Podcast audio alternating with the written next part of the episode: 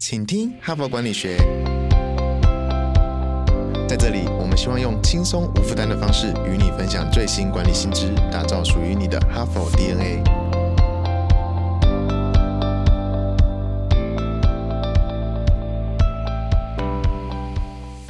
Hello，各位听众朋友，大家好，欢迎回来我们的节目，我是代班主持人，哈佛商业评论全球繁体中文版的副主编，我是敦化。我们这一周的主题哦是疗心职场，也就是打造一个能疗愈心灵的职场环境。我们今天要分享的文章呢，啊，这个标题说出来可能会让大家觉得有点刺耳，叫做“焦虑的经理人，你在围观管理”。什么是微观管理呢？啊，微观管理 （micromanagement） 啊，指的是一种管理形式，也就是管理者呢对员工的行为和工作内容进行过度的控制。比方说呢，管理者会巨细靡遗的要求员工凡事都要按照他的要求去做，或者呢，在这个工作完成之前都一定要报告每一个执行的细节跟进度，随时都准备出手干预。那从管理的这个观点来看哦，微观管理的这个强烈控制欲，其实是会打击员工的信心跟自主性，也会压抑员工的创新能力哦，让员工难以发展。所以呢，并不鼓励领导人进行微观管理，而是更鼓励赋权 （empowerment） 啊，还有沟通，建立信任关系。但实际上呢，微观管理的主管很常见，我们经常会听到员工埋怨主管管太多了。但是如果你去问，被埋怨的那个主管，他也会反过来跟你埋怨说：“啊，是因为员工太不可靠了。”那问题出在哪里呢？啊，大家还记得我们今天要分享的文章标题吗？叫做“焦虑的经理人，你在围观管理”。嗯，围观管理不就是一种管理风格吗？为什么会跟管理者自己焦不焦虑有关系呢？嘿，就过来就过来，你是否有这些烦恼呢？教育训练总是成效不彰，线上学习平台使用率开高走低。录播课程无法满足实际需求，现在这些问题 HBR 帮你通通解决。哈佛商业评论企业学习方案，我们采用数位与实体的混成式训练，集结百年来全球千位大师的知识精华，打造每天十到十五分钟的零碎式学习，以工作者为中心的企业读书会，大大提升同仁们的学习效率。赶快点击说明栏链接，交给我们，一起让知识落地，成为企业人才的能力与及战力。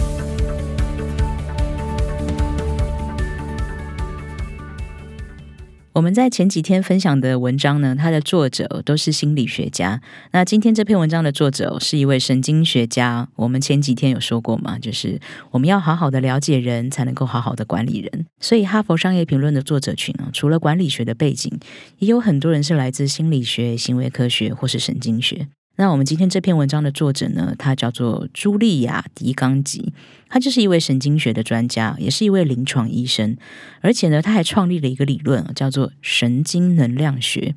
专注在研究神经的能量会怎么影响我们的行为，那我们又怎么可以去控制这一些能量，让我们表现得更好？哦，注意哦，我们刚刚提到这个神经能量学，有提到能量这个词。所以大家可能会觉得，这我们可能是要谈什么很抽象的概念。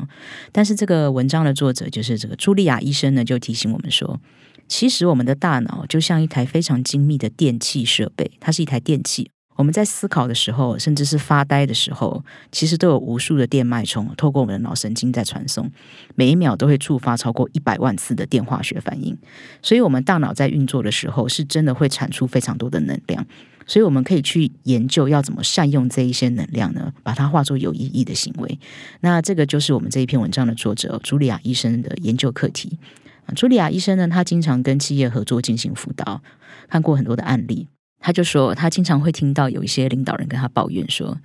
啊，我的属下不够自动自发，没有什么自主性啊，总是要我一个指令一个动作。”那茱莉亚医生深入去了解情况之后啊，经常呢他会发现一个问题的根结是在于说。就是这些领导人呢，他们其实都在进行微观管理。他经常会听到这些领导人这样命令部署这件事情就交给你全权负责，但是你每一件事情都要先跟我报告。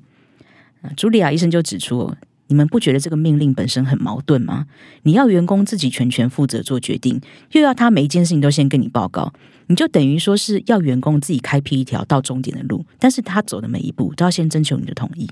所以这件事情本身是不合理的。但是问题是我们常听到很多领导人，他就是这样命令部署的。那传统上来说，这就是所谓的指挥与控制，就是 command and control 的这个领导风格，也就是一个指挥官哦，他在上面统一发号施令，呃，一个老板拍桌子下命令，你们全部听我的就对了啊。当然，有一些老板他不会直接把话说的这么明白，但是他会散发一种气势，或是说他会透过其他的言行举止，让下面人觉得说呢。我们没有自主权，我们只能听你的啊！而且不只是职场哦，其实我们在家庭里面，可能是父母跟子女之间，肯定也会有这样的情况。比方说，爸妈可能特别强势，完全不给小孩子自由。在两性相处之间，我们也会常看到类似的状况。那表面上看起来，发号施令的那个人，他有绝对权威，是一种很自信、很从容的表现，对不对？因为他一定觉得自己是对的嘛，才会用这样的方式去命令别人哦，你要怎么做，你要怎么做。但茱莉亚医生就说，真实的情况可能完全相反。用这种方式进行管理的人呢，他们其实是缺乏信心的，而且他们很焦虑。就是因为这种焦虑跟缺乏信心的心理状态，才会导致这样的主管会展现出有控制欲的状况。他们必须去透过微观管理来掌控下属。好，问题来了。为什么没有信心跟焦虑会导致微观管理呢？我们可能会直觉以为说，一个主管如果一直对员工表现出控制欲，是因为他很有自信，而且他不相信员工的能力，所以才会这样子。但茱莉亚医生指出说，更深层的心理状态其实是这样的：是这位主管他其实是没有自信。他不相信自己的决定是对的，所以才会不断要下属跟他汇报进度，并在过程中不断用命令的方式来修正执行的方向。他也没有把握自己已经跟下属完全交代清楚我们要做什么事情了，所以才会用过度解释跟干预的方法去确保下属真的知道最终要完成的结果是什么。如果一个主管对自己的决策很有自信的话，他应该只会关心结果，而不是执行的细节，不会在执行的过程中不断去干预。那他如果很有自信的话，表现出来的应该是赋权给员工，而不是围观管理。那这种隐藏的不自信所带来的焦虑情绪，其实也会传染给团队。所以我们常会看见哦，这些主管代理的员工也经常显得很焦虑。那整个团队就在这种很焦虑的情绪里面运作，显然是不可能长期维持下去的，也不可能会创造很优秀的绩效。好，那问题又来了，我们要怎么避免这样的一个状况呢？毕竟啊，大多数在进行微观管理的主管哦，自己根本不会意识到自己的内心焦虑状况。如果今天我是一个主管，我要怎么去察觉我自己到底有没有这种倾向呢？或是说我是不是已经在进行微观管理了呢？茱莉亚医生就指出哦，我们的大脑会释放所谓的指挥式能量，那我们要怎么去运用这个能量呢？就决定我们会不会对他人进行微观管理。以及会不会用指挥命令的风格去管理别人？那如果要辨识我是怎么去运用这种能量的话呢？要先观察一种所谓能量拉锯的情况啊。什么是能量拉锯战呢？就比方说，如果有一个人今天跟你意见不一致，你们在争执啊，这个争执的内容不是所谓绝对的。客观现实，比方说今天到底是不是星期一啊？现在到底是不是十点啊？太阳是不是一定会从东方升起啊？你们不是在争论这个东西哦，你们是在争论，比方说某一些见解，或是对某一件事情的看法啊。如果有一个人跟你的意见不一致，你会不会一定坚持要说服他，以证明你是对的，他是错的？或者说你正在跟一个人冷战，你坚持对他所有的讯息不闻不问，比方说他传给你的 line，他发给你的 email，你都不回。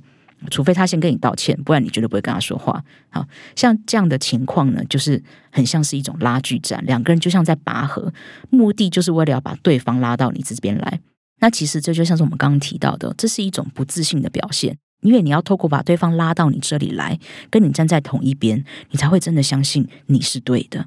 啊，茱莉亚医生就指出说呢，这种能量拉锯其实对双方都是没有好处的，只会折损彼此的精力跟人际关系。那最后往往就是两个人分道扬镳，目的可能也没有好好的做到。那我们应该要怎么办呢？其实最好的做法呢，就是放下绳索，直接结束这个拉锯战。那有人就会说了，放下绳索不就输了吗？拔河里面放下绳索不就是输掉了吗？而且为什么是我放下，不是他放下？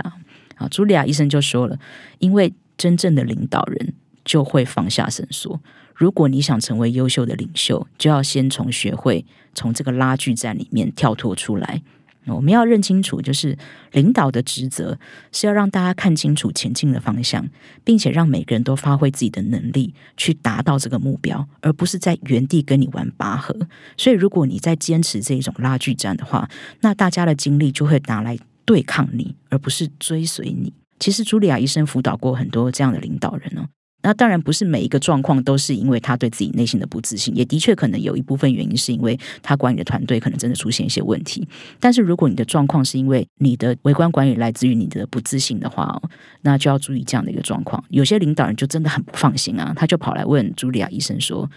我我不这样盯着大家不负责怎么办？那不天下大乱了吗？”哈，